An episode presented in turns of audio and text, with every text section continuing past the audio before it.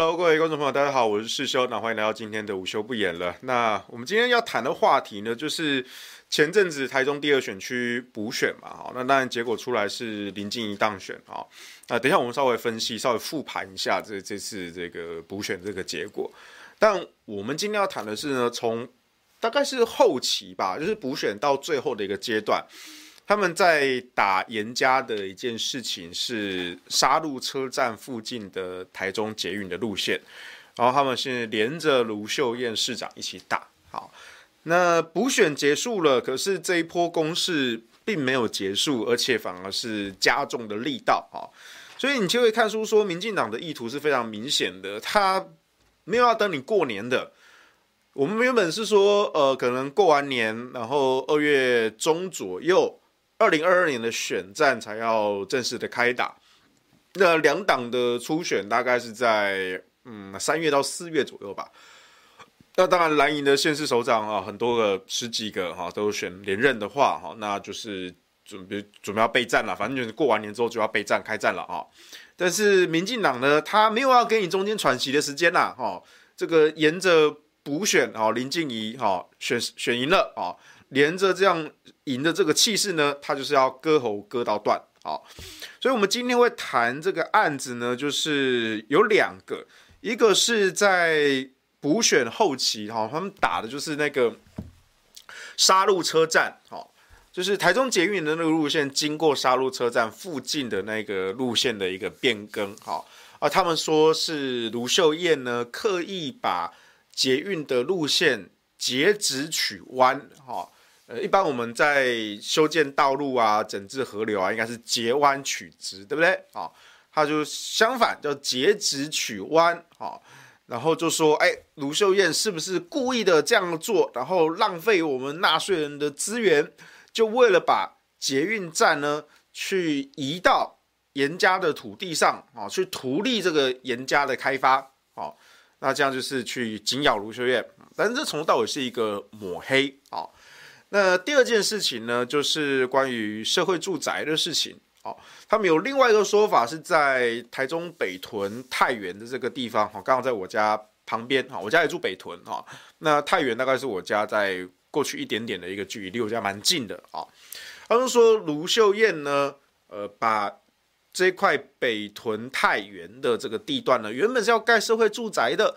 结果卢秀燕没有要做，竟然把这块地给卖掉了。好，卢秀燕竟然无心盖社会住宅，然后呢，就是这个贱卖社会住宅的用地给这些开发商。哦，又要把卢秀燕跟开发商、跟建商，好这种土地炒作买卖的什么东西，哈，咬在一起。哦，就说你就是开后门，你就是炒地皮，你就是什么贱卖图利。哈，用这样子来去抹黑卢秀燕的哦这个名声啊。所以你可以很明显的看到，这二零二二的选战已经开打了啊！民进党没有要给你喘息的啦，哈，没有要给你过年的啦，对不对？什么一月底过年，哦，现在还没过年，我们就连着打下去了啊！一直打打打打到过年完继续打啊，打到年底继续打啊，没有要给你喘息的时间的哈。所以，我们今天稍微讲一下这个案子，然后稍微复盘一下哈。那当然，简单先说结论啦，那个。沙鹿车站的那个迁移那件事情呢，诶，事情的真相是这样子，就是呢，民进党的侧翼呢故意讲反了，哦，原本那个林佳龙时期的方案呢才是弯的，啊、哦，他林佳龙时期方案大概是原本沙鹿车站，主要是沙鹿站在中间，哈、哦，他没有是这样子过过来，林佳龙时期的版本是这样子绕一个缺口，然后再过去，啊、哦。那卢秀燕时期呢，就把整个方案给优化了，就是比较顺的啊，沿着台湾大道啊这样子讲，然后稍微一个幅度这样子过去啊，是比较顺的啊。所以讲反了啊，你以为它是直的，其实它是弯的；你以为它是弯的，它其实它是直的啊。我不是在说信箱，我是在说那个台中捷运的那个轨道路线图啊。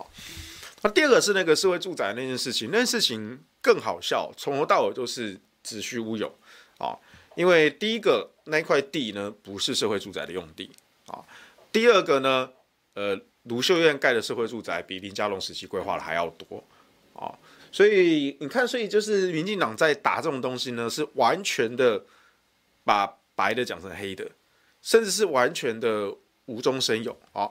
不过这边我们要夸奖一下，就是台中市政府跟国民党啊，其实这一次他们反应速度还蛮快的哈，他们很快就出来开记者会澄清，然后把相关的资料呢都放出来给议员、给媒体哈，就是说，哎，这是一个捏造的、抹黑的哈，然后就去这个顺藤摸瓜哈，就去抓周玉蔻啊，又是咱们的扣扣姐，哼啊，就是拿了一些政府的标案啊，然后。呃，他那个放眼网站，我真的不知道那个放眼网站到底多少人看哦。呃，就是一个没有什么人看的网站，然后拿这些标案啊，然后你去算那个广告的那个费用，其实我不知道哎，那这样验收能够过关吗？因为一般来说，你接这种政府标案，然后你做业配、做专题，你做出来之后，你应该还是有一些点击点阅的 KPI 吧？啊，那。而而且你必须拿一笔预算嘛，你你编一点点钱去下广告不行吗？对不对？可是好像就很很神奇的，就是就是都都都没有达标，但是他就可以拿一大大笔钱，然后做做这样的内容出来哈。就这种东西，我们姑且不论政治立场，也姑且不论说你要去攻击谁哈，打谁什么，这都不论，我们就在商言商，在商言商。你今天一个标案。哦，跟政府承标这个标案，做行销啊，做专题，做 content，然后做出来呢，你 KPI 这么差，这么烂，你你要怎么跟你的业主交代？哦，所以这种情况下，其实我不是说我我没有很喜欢杨慧如，但是杨慧如在这一点上其实干的比周慧蔻好多了。杨慧如这个人，至少他就是领钱办事，然后他帮你把工作完成的好好的，对。对，你看谢长廷多爱用他，对不对？跟他麻吉麻吉的，对，对啊。所以我不知道周玉蔻到底，他也算是资深的媒体人吧？那你这几年开这家公司，然后接政府的标案，你有必要讨饭吃讨的这么难看吗？就是你懂我意思？就是我再讲一次，我们不论政治立场，就算你是绿的，就算你要。攻击你要攻防，政治攻防本来就很很很正常。我们也先不论政治立场，我们单纯讲就是一个办事牢不牢靠的问题。你的绩效效益 KPI 好不好的问题，这是一个在商言商的问题。OK，哦，我们这边没有要跟你论政治立场，完全是在商言商啊。你你连这个东西都做不到，你在业界怎么混啊？对不对？你靠。政治圈的人脉拿到这些标案，然后你做这样的成绩，你对得起拿的钱吗？我这个人没有什么政治洁癖哦，就是我甚至那个时候在国民党青年营队演讲的时候，我那时候还说，民进党去找这些网军，找一四五零这个地方，我还特别帮民进党说，大家分清楚哈，如果他们找的是公关公司。做正常的文宣、政策宣传，啊，这正面的，这个拿钱办事，何错之有？哦，本来就是这样，你正面的文宣、政策宣导，本来就是要该做一些行销跟宣传嘛，对不对？但你花钱去找公关公司去做这些东西，没有问题，正正当当，啊，这种不是我们厌恶的。但我们厌恶的是那一种侧翼网军拿钱，然后去抹黑攻击你的政敌。捏造啊，这个才是我们要去对抗的对象啊。那更好笑的是，后来就有一个一个民进党的卧底啊，然后就在激进党哈，激进党的一个匿名的网站叫《爆瓜快报》，就写了一篇匿名的卧底报道哈，啊，就把我说，哎，我去黄世修去国民党营队演讲啊，说黄士修竟然自己自爆承认说拿国民党的钱办事没有错。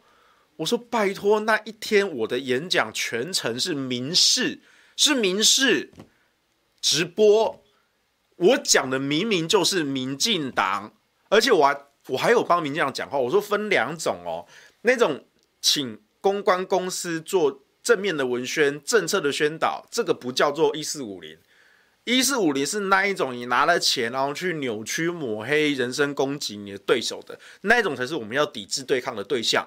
你看我还有帮民进党分一个层次出来，哎，然后这种匿名报道就可以扭曲成说，哇，黄世修竟然自己报说拿国民党的钱办事没有错，不知道这些人逻辑不知道怎么长的。好，但是呢，周玉蔻已经超越这个范围了。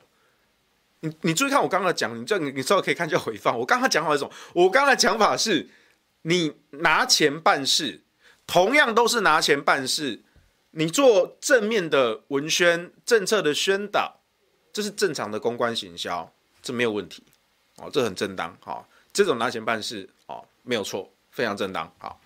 那另外一种拿钱办事呢，是你拿了钱，然后去攻、去抹黑、攻击、扭曲的，这种不好，哦，这种在道德上是不好的，可是呢，在商业上来说，就是这种脏活。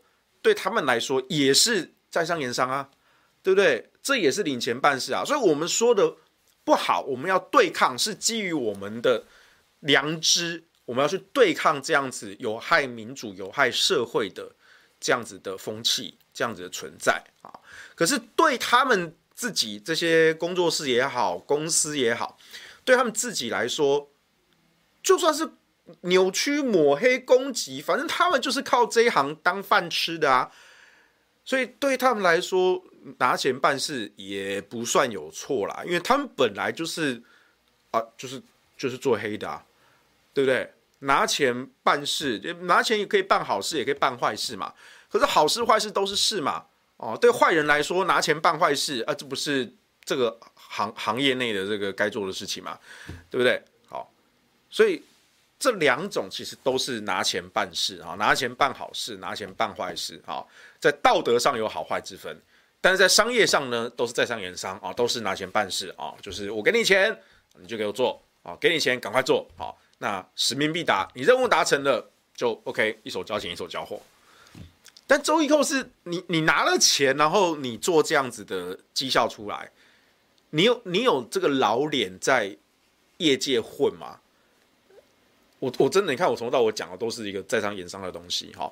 你开了一家公司，然后你接了这个案子，然后你做这样的 content 啊。对了，就是你你觉得你有做这些 content，但是你做这些东西就懒。那那那你好意思拿这个钱吗？对不对？今今天你你想想看，你如果讲你今天是民进党的高层，或者你是府院的高层，人家好不容易通过行政部门，然后东挤西挤。把纳税人的钱用某种名目过给你，好，比如说呢，哦，就编编一些什么，呃，就是行政部门的一些正常的一些宣导文宣的这些案子，好，我就包给你这家公司做，好，表面上科目名目看起来都还算正当，但你其实你做的是这种攻击对手、攻击在野党的这种，呃，不太入流的这个东西，好，你用纳税人的钱去做的，那就是用公家资源养网军嘛，对不对？但如果说你今天是找民进党出钱，或是民进党的外围的基金会，哦，有有人就是想要出钱，然后拿给你，然后你去打国民党，哦，这就这没有，因为毕竟这是你的钱嘛，对不对？这也不是纳税人的钱啊，啊，当然你是不是从纳税人这边透过某些走后门的方式去去搜刮民脂民膏，那是另当别论了，哦，但是至少如果你是以党的这个立场，或是找外围的基金会去付这笔账单，然后找人干这些脏活，OK 啊，反正就在商言商嘛，对不对？拿钱办事嘛，对不对？对他们那一行的人来说，本来干脏活就是他们该做的事情，好。但我们要讲的是，你连脏活干出来的绩效都只有这样子，所以你是在烧你的人脉，你也在烧你的应得值，OK。对，我觉得周玉蔻年纪也一大把了，对这个老老皮老脸的，你要这样卖，也太不入格了嘛，对不对？我就觉得有点悲催，好，我只能这样讲，啊，OK，好，所以这个案子基本上怎么样呢？这案子我们稍微再讲一点细一点哦。不过我们还是先回到台中第二选区的补选这一次哈，补选这一次呢，我是觉得比较。可惜啦，哈，那之前我们在网络上我们有讲过哦，这一次补选呢，它其实呃有一点意外，也不是很意外。我周二的时候有讲过，有一点意外，也不是很意外，哈。意外的地方在于说，林静仪是一个完全空降的一个人物，而且他的形象非常的争议，他的嚣张跋扈的气焰呢，比陈柏惟是有过之而无不及。所以，我们竟然都把这样子一个不适任的明代罢免成功了，把他赶下台了，然后我们还要迎来一个女版的陈柏惟，对不对？所以就觉得这个在心理上不太能够接受哦。但是呢，投票开出来的结果呢，哎，竟然好像是很多人能够吃下这种的货色，我们也是觉得很很很神奇啦哈。那不意外的地方在于说，因为这一次是五个区哦，颜宽恒都输哦。我们说台中第二选区叫杀误大乌龙嘛，好，杀误大乌龙五区全输哦。在罢免陈柏伟的那个时候呢，哎，今天又有猪猪要签吗？没有错。OK，好，今天就一支一支签，OK，好，我等下签，好。那五区全输啊，因为在罢免陈柏伟的那个时候呢，我们那时候在估票，原本预计的就是乌日比较绿，乌日比较绿，哈，所以我们当时是考虑说乌日可能开出来不同意罢免的会比较多，那我们用呃沙鹿、雾峰。哦大肚哦，这个地方的同意票去盖过去哦，让整个台中第二选区的同意罢免票能够盖过抵过乌日区的这个这个绿营的这个基本盘这样子啊。那后来开出来的票的结果也确实如预期，所以我记得那一天罢免的时候，好像开一开，A，开始乌日真的是不同意比较多哦，所以我们当时就是说，哎，这个都在预期之中啊，我们就等那个。那个杀戮大肚那个地方开出来，哎哎，结果后来就真的那个票数开出来之后就盖过去哦，就就就逆转了，然后就五区整个加总算下来统一罢免过关，所以陈柏惟就被罢免掉了哈。所以当初我们就有没有这样想啊？然后因为我们当初也想说，那补选基本上应该也是类似的一个情况哈。但就是你也知道，民进党后来就是动用。整个国家机器把一个台中第二选区的补选搞成全国级的战争，啊，这也是非常的匪夷所思啦。就是一个一个一个地区的一个补选，你把它打成全国的蓝绿政党对决，这实在是很神奇啊！我不知道他们这次又花了多少钱，我不太确定。反正之前的那个四大公投啊，民进党那边花了超过我知道的就破两亿啦。啊，我不知道的大概就是五六倍了哈，所以让真的当总统大选的规格再去打。好，那后来就是在补选这一仗呢，就是五区是全输的啊，输没有输很多啦，啊，输没有输很多，但输了就是输了，啊，输了就是输了。那其中我觉得有一个想要检讨的点，就是这个之前其实我。在几次的选举，我曾经想要提过哦，就是从应该是从一一六年开始吧，从一六年开始，一六一八二零，然后到二一年的公投，其实当时我在蓝营的媒体圈跟政治圈有听过一种估票法哦，那包括这一次的补选是一样哈，我觉得。好像补选结束后啦，因为我看到有一些有一些什么媒体的独家专访啊，什么党务人士、知情人士、操操盘人士什么之类的哦。他们就在说，呃，原本预估投票率只要在啊五成到五成三之间啊，那严宽恒会赢啊这样子。那我看到这个说法，我就觉得非常的眼熟啊，因为这个说法其实在近年的几场选举也好。罢免也好，还是公投也好，都有看过类似的估票法哦，在整个蓝营圈子里面有类似的估票法。可是我一直对这种估票法，呃，所反映出来的一个现实有点担忧啊。这个估票法本身没有错，但是它背后代表的意义不是那么的单纯。好，你再听一次这个讲法，说投票率在五成到五成三之间会赢。好，五成到五成三之间。第一个，这是一个极小的区间，大概只有三三趴左右。好，你落在一个极小的区间，就好像说我今天玩，我今天赌轮盘啊，你丢一颗球，然后咕噜咕噜咕噜咕噜滚哈，然后呢，比如说我下呃红色五哈，那这个珠子这样滚滚滚滚滚啊，滚到啊黑色八哦，那我我就输了，对不对？好，可是你整个轮盘整个转盘上，我只有下注那一格，所以这一颗珠子一定要掉到我下注的那一格才会赢。那请问我赢的几率跟输的几率，一定是赢少输大嘛？对不对？哦，而且可能那个格子可能二十几格、三十几格，然后我只赌其中一格，一定要掉在这一格才算我赢，哦，其他的都是我输。所以你用这种估票法分，本来就反映出了那是不是你哪里的基本层面出了问题啊？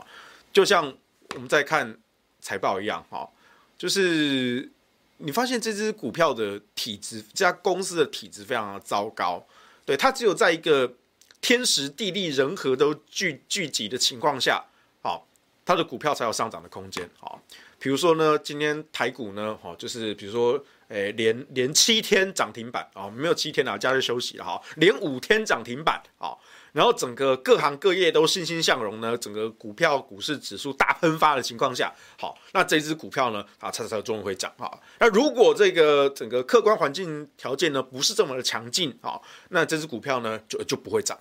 那这这种股票就是个烂股票嘛，对不对？人家都强，你才强，那人家呃没那么强。啊，你就弱 啊！那这个股票就先天体质这这么差，那我还要还要玩吗？对不对？所以重点是这里面反映出的基本面的体质出了问题。好，你如果在一个这么小的区间五成到五成三之间，你才会赢。好，好，那没有达到的条件是什么？好，如果投票率不到五成三，那就是中间选民出来的不够多。投票率低的情况下，就是基本盘的对决。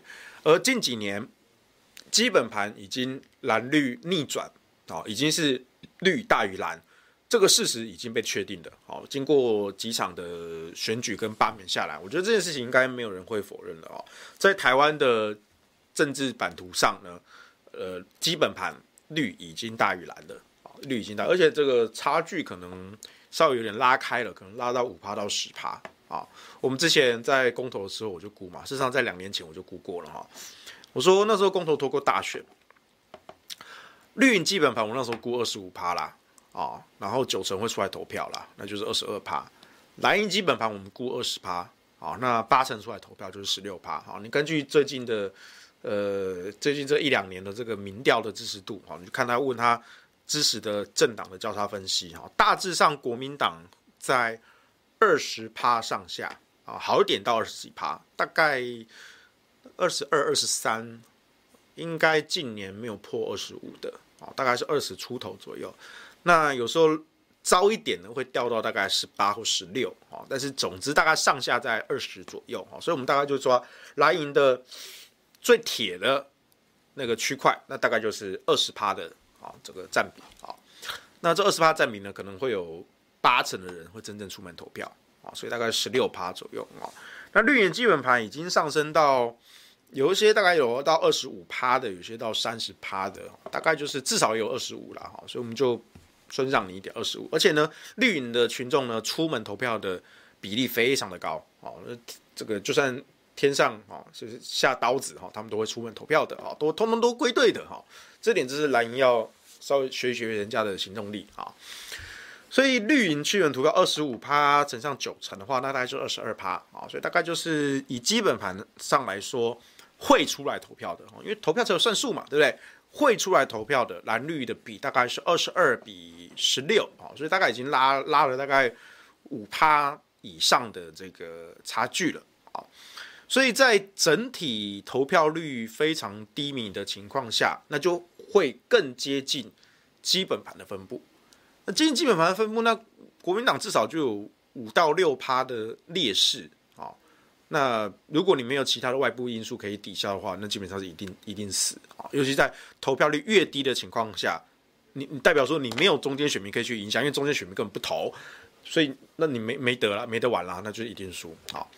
所以五成到五成三会赢，不到五成那就是投票率低，投票率低的模型就会比较趋近基本盘的模型，基本盘的对决。那结果就是这次的四大的公投，哦，投票率低，但是就是呃没有没有民意的代表性嘛。可是呢，选举跟罢免它的规则就是简单多数，哦，应该说选举是简单多数啦，哦，那罢免还是有跟公投一样有门槛的，哦，OK。那再来就是另外一种情况，就是投票率超过五成三到五成五，甚至五成八，升到六成。我记得这一次的台中第二选区的补选投票率好像有到五成八，哦，其实还蛮高的哦，五成八其实很很很高了啊，大概跟罢免陈柏伟的那个时候差不多。我告诉你啦，如果四大公投投票率有五成八，我告诉你四个都会过关。四大公投如果投票率有五成八，四个都会过，连合四都会过，对，但就没有办法，投票率后来只有四成一嘛，哈，你中间选民这十十五趴、十七趴没有出来投票，没有出来投票就就就就死了，哈，OK，但是不同意票也没有被吹出来了，啊，那是公投的情况，那罢免的情况呢？其实是投票率五成八是相当高的，我们那时候就觉得说，哎，是。算高于预期的啊，是高于预期的哈，所以我记得当天在投票的时候呢，一天早上，然后到了中午吧，就是各个投票所回传那个投票的情形哈，大概中午就可以看出来了，万华蛮冷的，哎哎，台中第二选区竟然投票率算不错，所以当时其实我记得在当天中午的时候呢，我们几个朋友是觉得蛮乐观的，我觉得这个应该是严宽恒会赢吧，啊。结果呢？没想到到了下午开票的时候，哎，结果竟然开出来就是就输了啊，五个区都输啊，所以投票率高到啊，就是超过那个区间啊。好，所以这边是数字上的模型分析，再来我们要讲执行上的问题啊，因为你如果只是讲这些数据。这个随便一家民调公司都都都会做了，都在做了，哈，都已经在做，大家都会看嘛，哈。重点是你拿到这个数据，你怎么去解读，怎么去分析，怎么去操盘，还有怎么去检讨，这才是一个专业的参谋军师该做的事情吧，好。所以你看哦，在投票的模型上呢，我们有三种的情境，好，一种是五成到五成三，哈，就是他们所谓的。会赢的区间，颜颜宽恒会赢的区间哦。假设这是第一种可能，那第二种可能是低于五成，第三种可能是高于五成三，啊，就是投票率刚好落在黄金区间，跟投票率低跟投票率高的这三种情形。好，好，那我问你一件事情哦，如果你现在你是民进党，我们现在立场换过来，哈，你现在是民进党，民进党这一方呢，呃，我知道对手。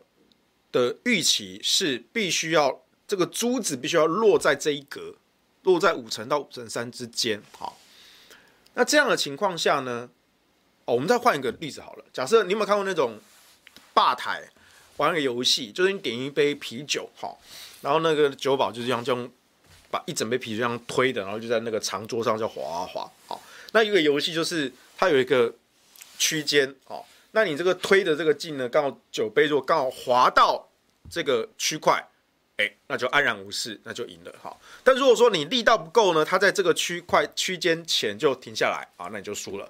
或者是你用力过猛，超过这个区块，哎，然后就掉下去了啊，那这个酒杯就没得喝了啊，就就就就就倒了啊。好，但我们现在规则反过来，反过来，原本是要落在刚力道刚刚好啊。就是力道不能够太小，也不能够太大，冲过头，就是要落在这一块区间哦，才会赢。好，现在我们把胜负的条件反过来，你就是不能够落到这个区块才会赢。所以你现在有两种获胜的方法，第一种就是我孤立小小力推，随便推，嘿，啊啊啊，没没有到，啊，滑不动，哈，就这样，好，我就赢了，好，或者是我关键我就直接用力给他上了 key。啊啊！直接把它推到底啊，把它推下去都没关系啊。我管它有没有酒喝，反正现在规则改了嘛，对不对？我只要不落入里面，我就用力推。好，所以呢，在这样子的选举情况下，因为你知道一定会有人出来投票，一定会出来说，而且民进党现在打的方法就是打蓝绿对决，他不怕你投票，他巴不得投票人越多越好，尤其是那些北漂的，根本不住在这边的，不住在这个城市，不住在这个区域的，让他们用他们的刻板印象，用意识形态去决定他们的家乡。哦，其实他们可能对双边也都没有接触，反但是党叫他投什么他就投什么，反正你就乖乖回去投就对了啊。用这样的方式，所以在执行上来说，好，现在你是绿军的指挥官，请问你的作战方针是积极的应战，那我就是全力的吹到底，对不对？吹到底的情况下，就没有什么好谈啦、你要担心说我冲过头吗？不需要，他没有那个心理上的枷锁，他不需要踩刹车，他不需要担心冲过头。现在是绿军的。好，我们现在再切换回蓝军指挥官的思维。蓝军指挥官的思维，他定了一个非常严苛的一个胜利的条件，就是我必须要刚刚好落在这个区间里面，多一点不行，少一点也不行。所以，我如果今天全力作战，全力拼下去打下去，冲过头也是我输，冲不够也是我输。那请问，在这样的情况下，好，今天你是主力军，你当然是要想办法，使命必达。可是，如果你今天是盟军，是友军，哦，是旁边的哈这些友军，如果你要连带的扛一个责任。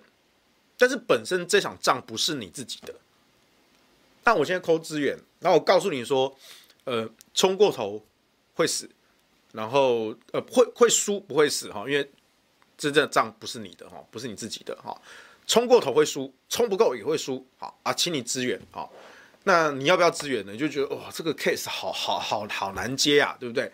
这个这个友军发来的这个支援邀请怎么这么的刁钻呢？哈。那所以现在我是要冲呢，还是要踩刹车呢？对不对？我心理上就有个枷锁嘛，我就有点有点麻烦哈。而且这个获胜的几率这么的小嘛，那人的惰性、人的心态上就会怎么选呢？那我干脆就就就就就就就不要冲了嘛，对不对？哦，冲过头你还来骂我，哎，怎么不踩刹车呢？对不对？那就我就。就油油门不要踩那么多嘛，啊，踩一点点嘛，哦，那反正到时候油门踩不够，也不是真的不够啊，对不对？你骂我说你怎么可以油门踩那么少呢？呃，没有，我们这台车马力就比较小嘛，我油我油门已经尽力了，已经到底了，那就是就就就这样子嘛，对不对？就就没办法了啊，所以你可以这样讲，哎，实际上是有个正当性啦，对不对？可是如果今天你的油门如果是够大的，然后结果你真的是踩到底了，然后就整个冲过头了，哇，那就输了。哎，你们骂，哎，不是叫你要踩刹车的吗？对不对？你明明你知道你的力力气这么大哦，你力气大，那么冲下去，你就把它捏碎了、打碎了，整个就糊了。对啊，那那这怎么烂掉了？那怎么办呢？那就是你故意的，明明叫你踩刹车，你没踩哦，所以这样说，我只好装弱啊，我装弱啊，我就是。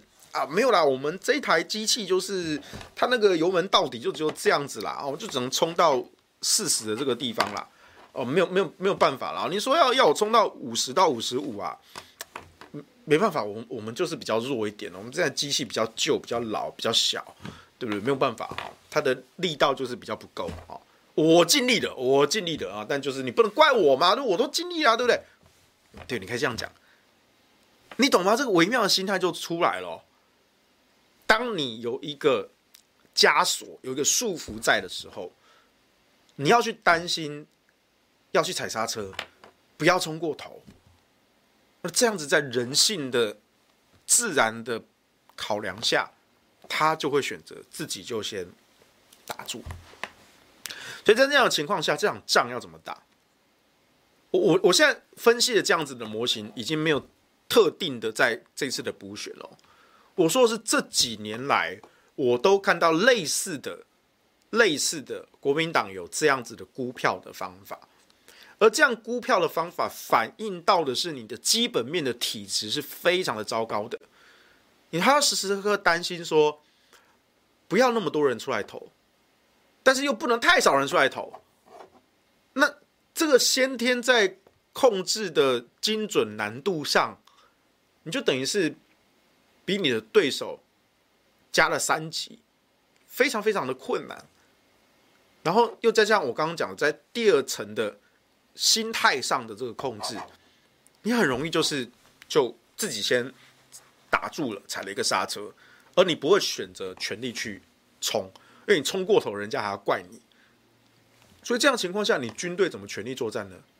好，现在再切回来绿军，好，绿军爽啊，对不对？我不用担心冲过头啊，我干嘛担心踩刹车？我就是全力给他吹下去就对了。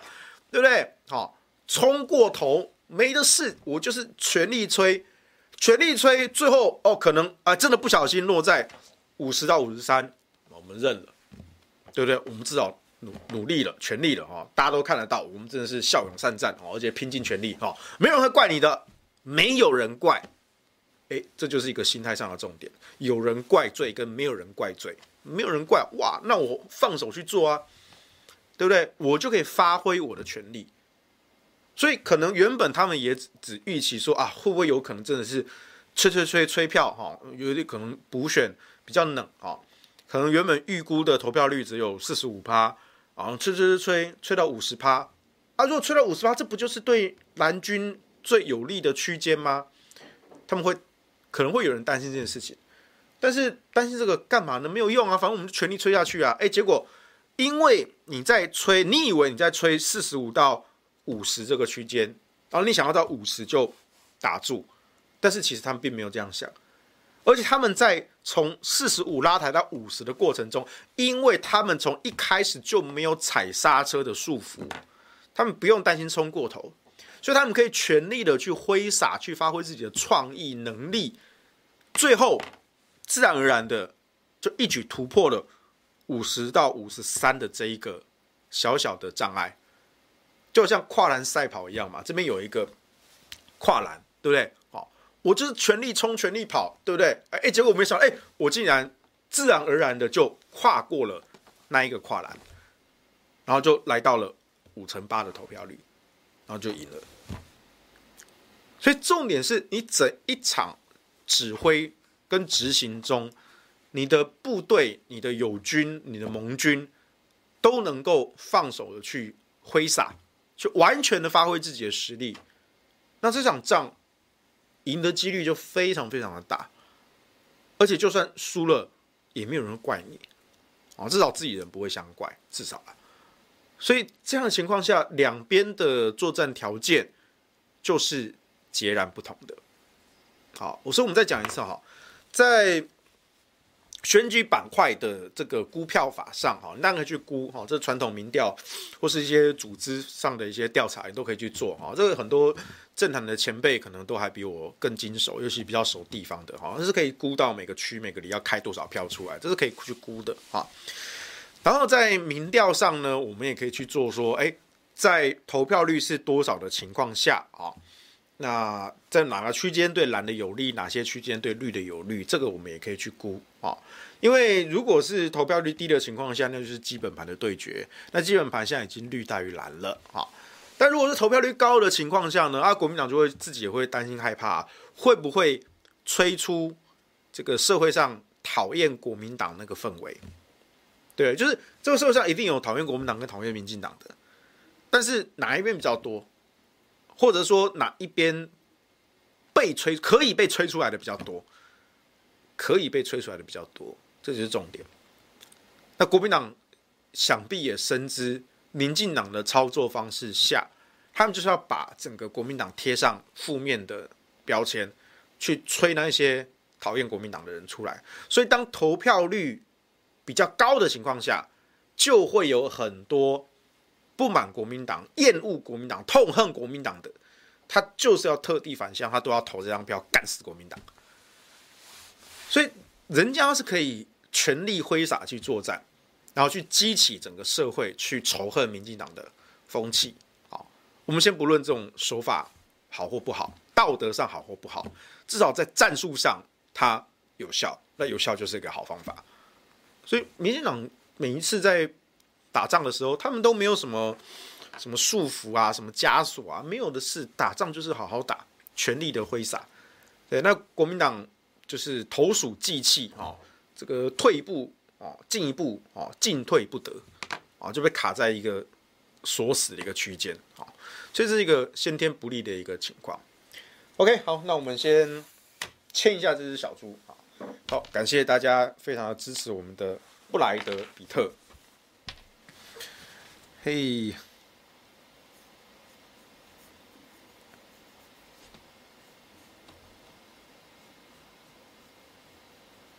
好，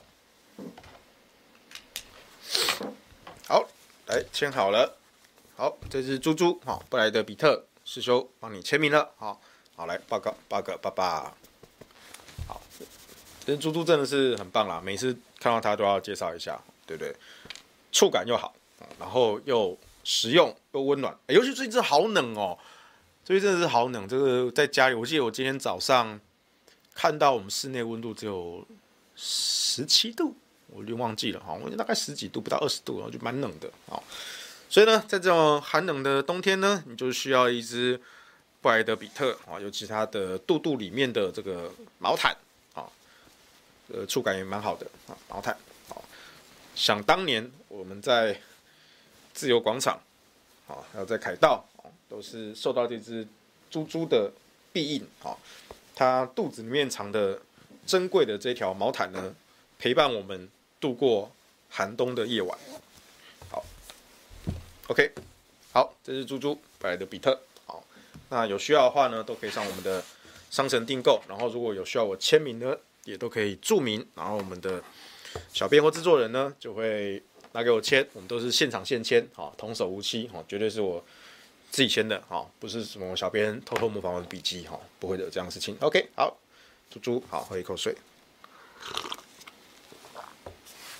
好那我们再回来讲哈，就是在补选的最后期间，然后他们就是连着咬杀戮车站跟卢秀燕盖台中捷运这件事情。好，那你也知道说卢秀燕跟这个台中捷运，它其实是从胡志强到林家，尤其林佳龙时期，因为胡志强那个时候比较专心着重在整治公车系统啊。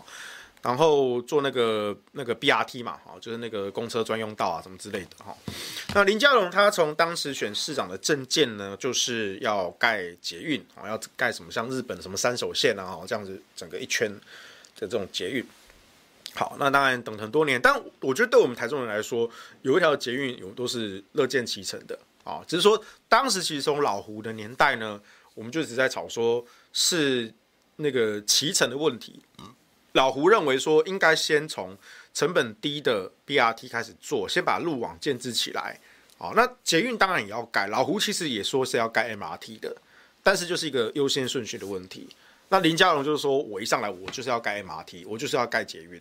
好，所以我是觉得蛮可惜的，因为那个时候如果你有搭到那个 BRT 在试乘的那个时候，其实真的蛮方便的。但是呢，就林佳龙二零一四上台之后呢，就把那给废了，所以是觉得有点可惜啦啊！但是就算了，反正就好。现在第一条捷运也终于出来了嘛。OK，好，那沙鹿车站这件事怎么样子呢？就是有一个绿营的名嘴叫叫啥来着？反正是个杂鱼，章鱼烧，应该没记错，章鱼烧啦，反正叫他张宇韶就对了啊，叫章鱼烧比较好记哈。章鱼烧这个人呢，就是到处去蹭位置哈。据我所知，他也待过好些人啊，蹭过好些绿营的民进党一些人物，但就是高不成低不就啊。因为这个人就是一个酸儒啊，就是你知道，我我们都是读书人，但是读书人也有分有真的有读书的跟没读书的啊。那没读书就没读书啊，没读书当然不配称读书人。但是然后最令人恶心的就是明明没读书，他还要装作一副读书人的样子啊。我们在社会上看过很多没读书的人，比如说那些饭盒啊、塔绿班啊，对不对？他们就是摆着一副我老子就是没读书啊，对不对？讨厌归讨厌啦，那就有点烦，但是还好。不过最令人恶心的是那种明明就已经是被戳破是一个草包，他还是要装作他一副他有读书的样子，那是更恶心了，对不对？好，那张宇韶呢，就是类似像这样的人哦，就是又喜欢掉书袋啊，但他写的评论呢，实在是也不怎么样啊。所以这这年头，因为我们之前前前几年跟他有过一些接触啊，因为毕竟都在政治圈里面，蓝蓝绿其实大家都是有互相认识的啦哈。他这个人呢，就是表面上跟你客客气气啊，但是呢，哎，转转一把手啊，他就开始骂你啊。其实不是讲我啦，其实讲中天。他因为他就是上上绿营，他也只是整天骂骂骂中天啊，骂什么之类的。但是呢，因为他也曾经上过中天，然后他甚至后来有一个信件曝光，就是他还去去去去去求人家让人上节目这样子哈。我就觉得说，不是你你你，如果你要去上人家节目，你跟他打好关系嘛，你干嘛把人家讲成这样子，然后还又要求人家去让你上节目哈？这也是探井优手了啊！我觉得这个业界还是有一些职业道德伦理了啊。那在政治幕僚这一块呢，他也是蹭了好几个民进党的一个政治人物哈，是谁我就不说了哈，我们大家都知道好几个了。那这个人呢，就好像在每个地方也待不久啊，然后他现在应该也没什么，应该没什么要他吧，当然就是固定常上一些绿营的政治节目，然后有时候写写评论这样子的，然后就就就没啦。这个人好像也没什么干事哈。不过他应该有在教书吧？看起来像是个老师，但是这个教书在学术上成好像也没什么成就哈，所以在实务界没有成就，在学术上也没有什么成就的人，然后到处蹭啊。那章鱼烧这个人呢，就是他讲什么呢？他说哈，他就用了他做一张图啊，他做一张图，他说那个杀戮车站呢，台中捷运经过沙鹿站啊，那个沙鹿站呢，原本是要把捷运跟台铁做双铁共构的。哦，甚至是高铁、三铁共构，啊，但是他的说法是说，但是卢秀燕竟然为了严家的土地要去图利严家，他刻意把这个捷运的路线呢，哎，绕了一个弯，绕绕过了原本台铁的沙鹿站，啊、然后这个新设的这个这个捷运的杀戮站呢，跟台铁的杀戮站呢是有一个距离的，啊、偏移的一个距离。啊，那这个点呢，就是为了严家的土地能够增值啊、所以呢，哎，就绕了一个弯，故意的去图利严家的土地开发啊、那他画那张图啊、看起来哎栩栩如生啊、原本的那个哎直直的啊，有没有直直的线啊？竟然好可恶，卢秀燕竟然这样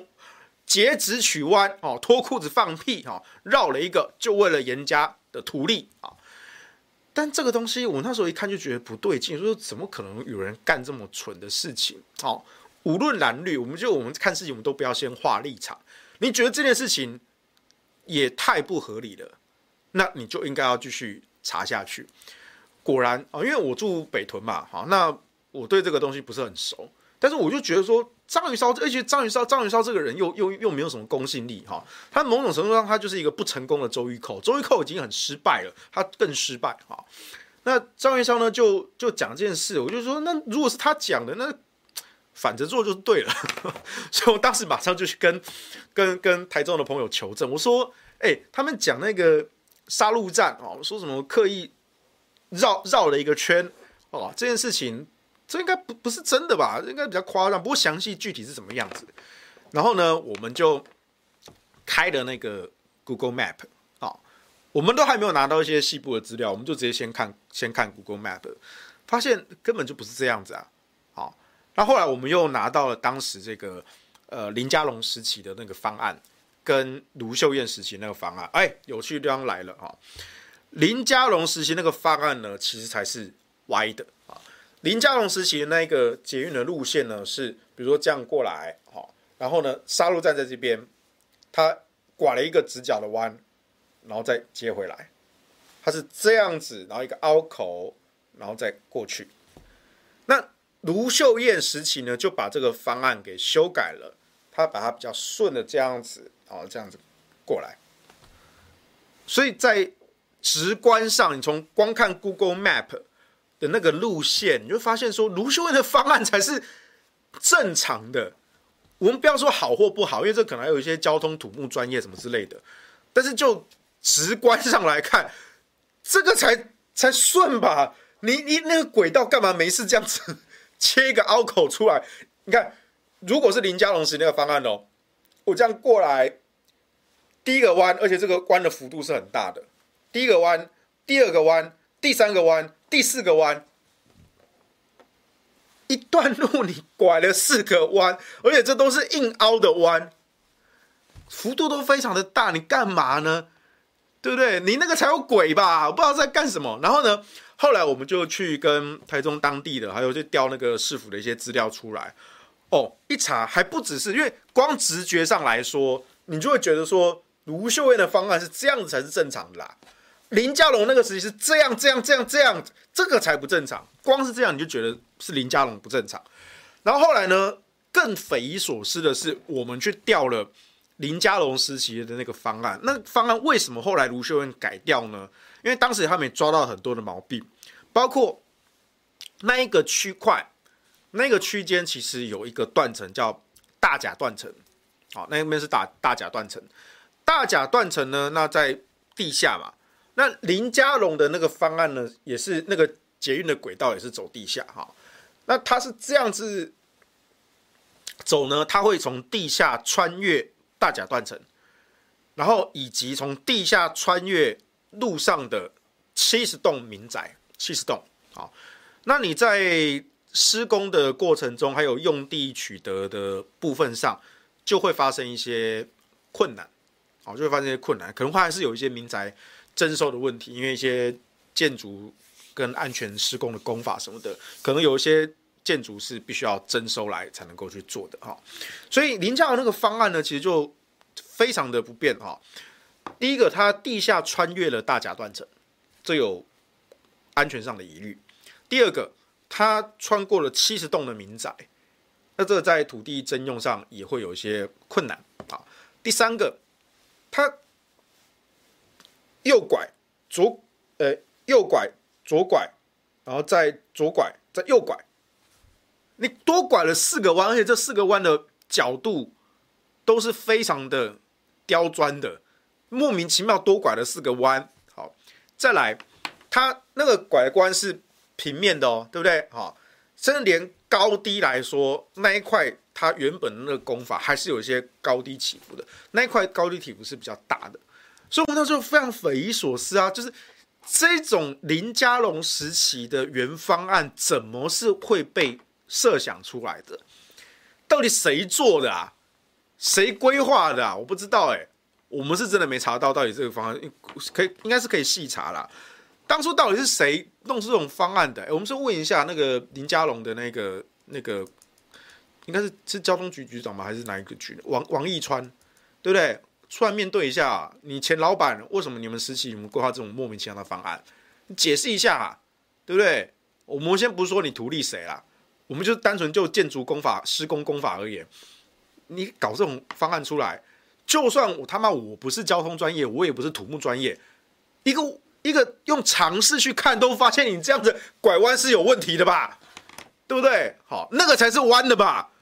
但是呢，在张宇韶的版本里面，他用小画家，他把林家龙的这样这样这这样的拐了多拐了四个弯的，变成这样，变成直的。好那卢秀燕呢？她把它恢复成比较顺的这样子走的一条路，他把它讲说，哦，他就是这样刻意的绕过杀戮车站，好，变成像一个马蹄的 Omega 这样子，好绕过去，莫名其妙。张雨潮完全就是把白的说成黑的，啊，所以我都我就是说，其实张雨韶就是用小画家，硬是把直的掰弯，弯的弄直。我不是说形象啦，我是说他的逻辑哈。我是觉得他逻辑有问题啊，然后后来呢，这个这个这个杀戮战的这件事情就是这样子啊。杀戮战事情呢，后来还有后续哈，就是后来还去咬说那个，我记得好像是管碧玲吧，好像是管妈吧，也突然咬出来这一块。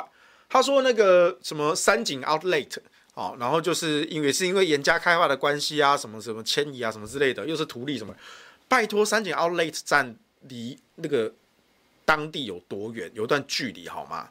所以我就说，管碧玲，拜托你不懂我们台中，你也可以上网看一下 Google Map，拜托去查一下 Google Map，再来放话，再来抹黑好吗？你要编一个谎言，至少编的有模有样嘛，对不对？原本那个杀戮的那一个，就是那个轨道哈，截止取弯这件事情啊，我觉得那个至少还是编的有点技巧的，因为呢，如果你不是住杀戮车站附近的，比如说你像我一样，我是住北屯的。我们其实不太知道说那个杀戮车站那个地方到底是怎么拐来拐去的，我们不熟。我们平常我平常我不会去杀戮嘛，对不对？但是至少这个东西是可以骗到人的。哦，那只是说我觉得这也太扯了吧，而且是章鱼烧讲的，这个人没有什么公信力，哈，所以他的反面一定是真的。啊，不是一定大几率是真的，所以呢，我就循线追查啊，果不其然，这个人就是个骗子啊。对，反正就是啊，我有凭有据啊，对，章鱼烧，对，呃，顺带一提，章鱼烧有一天隔隔空封锁我了，对，就在忘了在一两一年前还是两年前吧，好，有一天他隔空封锁我，我根本也没跟他比战，我也不知道为什么他隔空封锁我，超级莫名其妙，对不对？好，再来，后来呢，呃，被法院认证的。恶毒侧翼周玉蔻啊也出手了哈，就是那个之前那个什么呃朱学恒骂他恶毒的侧翼，结果呢这个周玉蔻就去告朱学恒嘛，啊那结果呢就不起诉啊，所以被被应该说被检察官认证哈恶毒的侧翼哈，好这位恶毒的侧翼哈这个周奶奶也出手了哈，她说啊卢秀燕卖社会住宅的用地啊。那这件事就有趣啊！我刚刚说那个杀戮车站，那个在杀戮。我住北屯的，我不是很清楚。但是我去查，哎，发现事情不是这样子哈。那周玉蔻周奶奶，你讲的这个东西，她住在我家旁边。哈，她那个是北屯太原段啊。那这个最早呢，要开始讲古一下。这个其实是在二零一四年之前，就是那个时候老胡老胡还在当市长，胡志强还在当市长的时候。二零一四年的时候，胡志强对。那一段叫北屯太原段啊，有一个规划，就是说那一块地要拿来做社会住宅啊，因为就社会住宅其实也是各个县市，甚至中央跟地方都要推的这个目标嘛。然后呢，他们就说卢秀燕把这块地给卖掉了哦，很不应该哦。这个东西原本是要做社会住宅的啊，卢秀燕怎么可以为了要图利什么建商开发商就把这块地卖掉呢？啊，结果呢，这个这一波我真的比较夸奖国民党。的议员啊，还有台中市政府啊，反应都非常迅速啊。那我们家那边的北屯区的议员是建豪黄建豪啊，我刚才也认识，也是朋友啊。因为而且我们都姓黄。建豪这次反应非常迅速，他这次马上就找一个找出资料哈。他说这个台中市议会在一百零五年，一百零五年是二零一六哈。五月五日的这个专案报告，哈，林佳龙市长当时宣称要盖五千九百五十九五九五九户，啊，那五九五九户就包含了北屯太原段太原段啊。那后来两年后呢，这个一百零七年五月十四号的台中市议会的专案报告，哎，台林佳龙的规划从五九五九就砍掉变成五五零三户，被砍掉了四百五十多户，那。原本是重点是原本的那个北屯太原段的社会住宅就被拿掉了啊，就很神奇啊。所以呢，原原来是这样子哦。林佳龙啊，他可能原本在二零一六，他那时候干了干了两年，结果呢，他干到第三年，干到第四年的时候呢，他不知道为什么就就就就不做了，不做社会住宅了啊。那当然，他后来市长也不做了。嗯，好。他就不做社会住宅了。那原本说这个北屯太原段是太原段是从胡志强时期就规划成社会住宅的用地，林佳龙就把这块地呢切成两块啊，那当做配余地啊。那其中一块呢是用每坪十九万卖给建商啊，所以林佳龙才是真正的卖地始祖啊。当然，这个市府公有地出售，这个是也是算正常的，那只是说你卖的价格。是多少？好，还有你卖的时机点是多少？是不是有图利财团？啊，比如说这个低卖，啊，然后高买，哈，这样转手，啊，建商可以赚一笔，然后可能要再一些回扣什么的，不知道，好，这个我们没有的证据的事情，我们都不乱讲的，哈。但只是说林佳龙当时就是把北屯太原段呢，第一个他切两块，然后呢，其中一块呢用每平十九万就卖掉了，啊，所以林佳龙才是卖地始祖。后来卢秀燕时期，对卢秀燕确实把另外一块剩下那一块也卖了，那一块呢是每平用三十三万的卖，哎，所以呢，为什么林佳龙你只卖十九万，对不对？哦，我觉得这个就有点疑虑哈，这价格差到十九万，这三十三万呢，差将近两倍的差差价呀。OK，不管哈，但重点是这块地到底是不是社会住宅用地？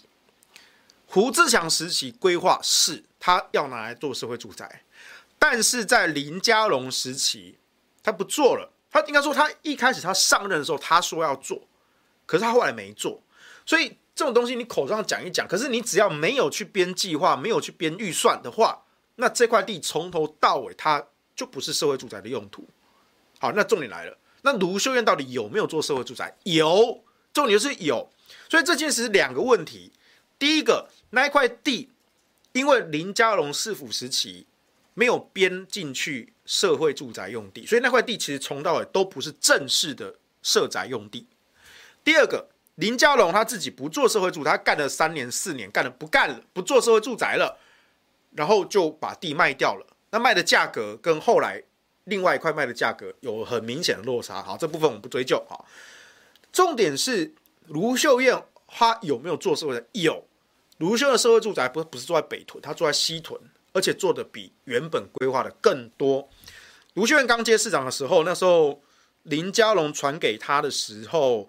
社会住宅完工两百户，新建中五百户，total 也才七百户，也才七百。好，那卢秀燕现在也现在已经二零二二年了嘛，卢秀燕已经执政了大概三年多了嘛，哈，三年多，三年多，卢秀燕任内呢，完工已经到了一千一百九十一户，新建中是高达四千三百一十七户，而且还有已经绝标发包的九百零五户，所以是六千九百五十三户。所以，第一个那块地不是社会住宅用地，卢秀燕卖了，而且卖的价格还比卢林家龙好很多。第二个，林佳龙根本没做社会住宅，好，嗯啊，好了，根本就不对，七百户啦，七百，我给你四年，林佳龙做七百户，卢秀燕三年多一点，做六千九百多户，将近七千户。所以，然后周玉蔻这个恶毒的侧翼呢？周奶奶就抹黑成说啊，你看卢秀燕竟然图利建商，把社宅用地给卖了，好，所以你看卢秀根本就没有心要做社会住宅，他更不在意年轻人的居住问题。补选都选完了，你要用这个东西去咬严家，咬不够，你还要去咬卢秀燕，为什么？当然就是二零二二年的选战就开打了嘛。所以我们要讲，其实也不是说这些技术细节。我们今天大概谈了蛮多的技术细节，那只是说因为我们是台中人，然后我们刚好去查这些东西哈。但是我想要最后想强调的重点，反而不是说什么什么什么双铁共构啊，或者什么工法啦，什么穿越断层啦，或者什么社会住宅的用地啦、预算的编列啊，还是什么卖的地价，还是说另外一个地方盖多少社会住宅。其实我要谈的重点不是这个，我只想借由这个案例，这个非常具体的案例，告诉你们。或者问大家一个问题，就是你觉得民进党会让你岁月静好吗？我要问的问题就那么简单。延续的上一次星期二的时候，我们直播的时候也问过了，民进党有要让你岁月静好吗？你以为你现在跟他妥协、跟他谈条件、跟他交换的某些东西，然后他二零二二年就会礼让你，让你躺着轻松过？不要天真了，好不好？对，我就是在讲侯友谊，我就是在讲侯友谊啊，侯市长，我们都尊重你的个人看法，以及各种看法。好，你个人在想什么，我没有那么在意，我们尊重。那你有对不同的事情有不同的立场，我们也尊重。但我们只想提醒一件事情：你的岁月静好，是有人负重前行，而且。民进党显然没有要让你岁月静好，只是现在他还没有在打新北市。如果真的到时候新北市选战开打了，就算他知道选不赢新北市，他一样要派一个人来恶心你，不会让你侯友宜好过的啦。我们台中就是一个最明显的例子，台中就是最明显的例子，一个台中第二选区的补选，他们一样打全国的规格在打。而且补选结束了，还没有要停手，继续黑卢秀燕。为什么？他已经在为二零二二铺陈了，已经进入战场了。农历年都还没过，就已经开杀了。他就是要把不同意见的人赶尽杀绝。所以我那时候一二一八之后，我那时候第一时间我就预言嘛，国民党一定分两派嘛，一派就是这一次有在第一线战斗的，他们发现有跑真的有差，而且是可以跨出同温层，结合陆空，然后取得中间选民的认同，至少有做有差。可是我相信一定有第二派，就觉得说啊，我都不要碰争议，对不对？我们不要去跟民进党硬杠，对不对？监督民进党就是深蓝绑架。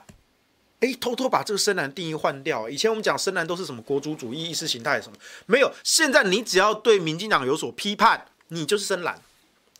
你选择站着不躺平，你就是深蓝。反过来说，只有躺平的才是好宝宝蓝。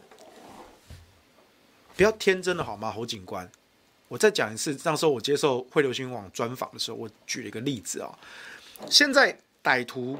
武装集团已经开始在屠杀人质，我方的部队已经在攻坚交火，产生死伤了。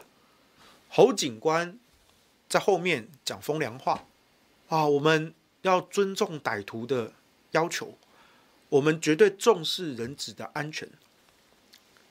现在人质一个一个在死，我方的弟兄也一个个在死。侯警官，你在讲什么屁话？我不知道各位。平常在哪些职场上？但至少我跟你说，我不会想要跟侯友谊、侯警官这种人共事，因为我不知道什么时候他会把我的命拿去岁月静好。那是我的命，那是我们负重前行。他的岁月静好，我不知道我什么时候会被他拿去交换掉。我不敢把我的背后托付给侯警官，就那么简单。就那么简单，但是我们还是要尽到一个提醒的责任。这一次，台中市长卢秀燕，还有台中市府的团队，还有台中国民党籍的市议员，他们这次反应非常的迅速，他们有都有警觉性，所以在很快的时间内，哈，张宇韶也好，周玉蔻也好，管碧玲也好，还有其他一些民进党的正规军跟车也好，对台中市的这些抹黑的攻击。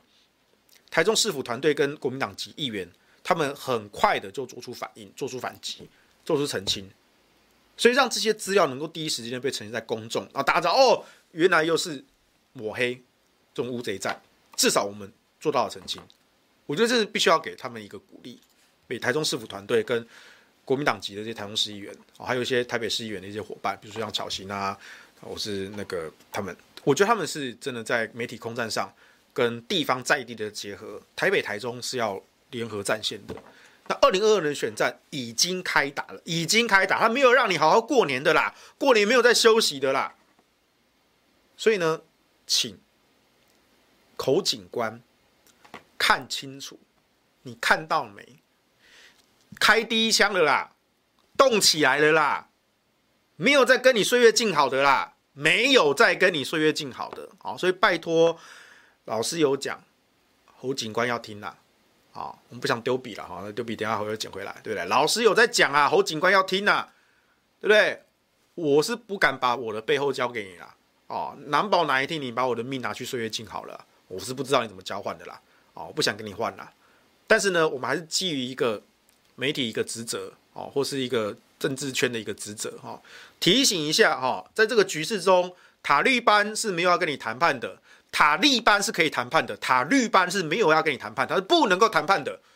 然后他们已经开始在屠杀人质了，已经在跟我方部队交火了，我方弟兄已经出现死伤了。所以呢，请你侯警官、侯市长啊，请你好好的睁开眼睛看清楚。我知道你的眼睛不大啊，但是心眼要大一点。眼睛不大可以，心眼张开看看现在现实，没有再跟你岁月静好的。OK，好，以上是今天的。午休不演了，那我们就下周二啊的傍晚五点半下班不演了，再见喽，拜拜。